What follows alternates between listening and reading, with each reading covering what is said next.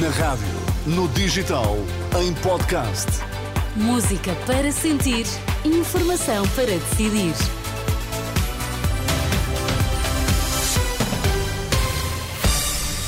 Vai conhecer os títulos em destaque nesta edição das três.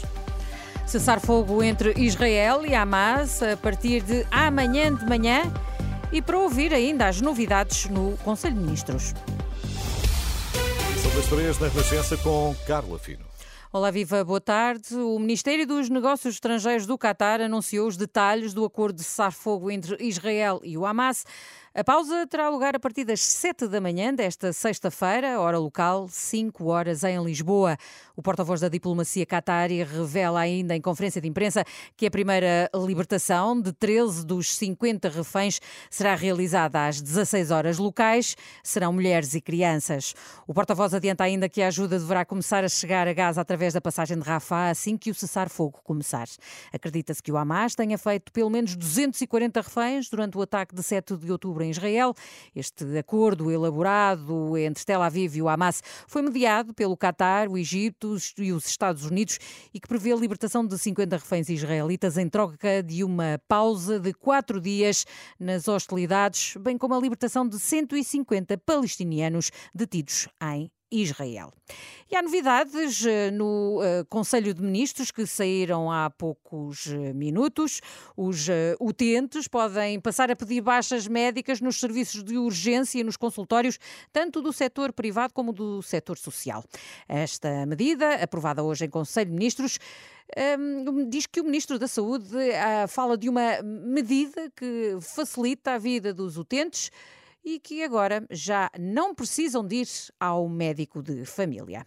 Para desburocratizar o Serviço Nacional de Saúde e para responsabilizar todos os envolvidos, o Conselho de Ministros decidiu que os certificados de incapacidade temporária passarão a poder ser eh, emitidos nos serviços de urgência. Isto é, quando um, um, utente, um doente vai ao serviço de urgência e tem um diagnóstico, deixa de ter que depois ir do serviço de urgência para o, um, o médico de família para que seja emitido o certificado de incapacidade temporária e também para no, nos consultórios médicos, quer do setor privado, quer do setor social, responsabilizando naturalmente cada médico Declarações de Manuel Pizarro, o Ministro da Saúde, que ainda falou sobre a reunião com os sindicatos médicos uh, prevista para esta tarde, daqui a mais ou menos uma hora. Manuel Pizarro não adianta se vai propor algum aumento salarial, mas relembra que os pressupostos para a negociação se alteraram com a queda do uh, governo.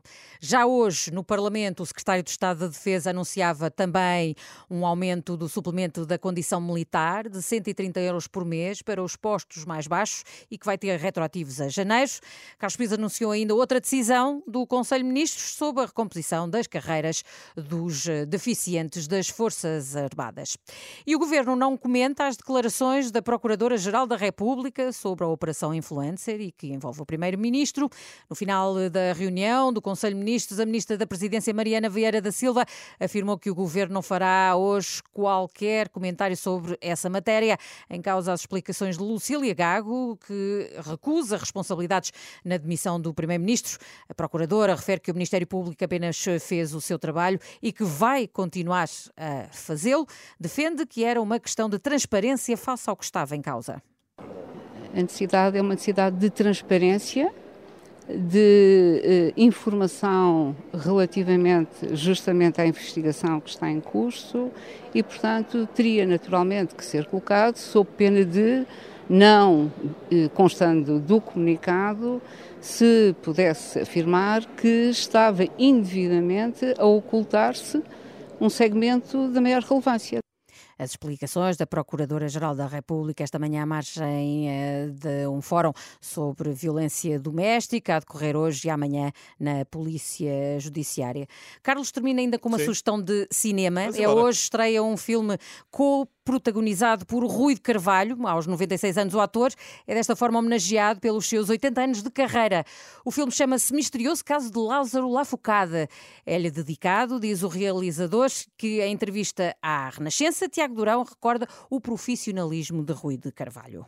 Sabia perfeitamente o seu texto e o dos outros, e os outros atores realmente olham para o Rui com uma grande admiração, com um grande respeito, bebendo aquilo que o Rui está a dizer, ou, ou mesmo o seu silêncio.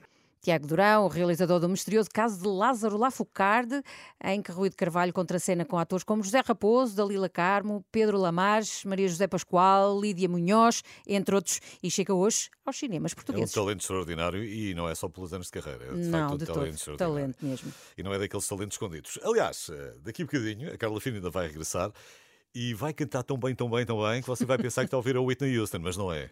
Vai ver que não é.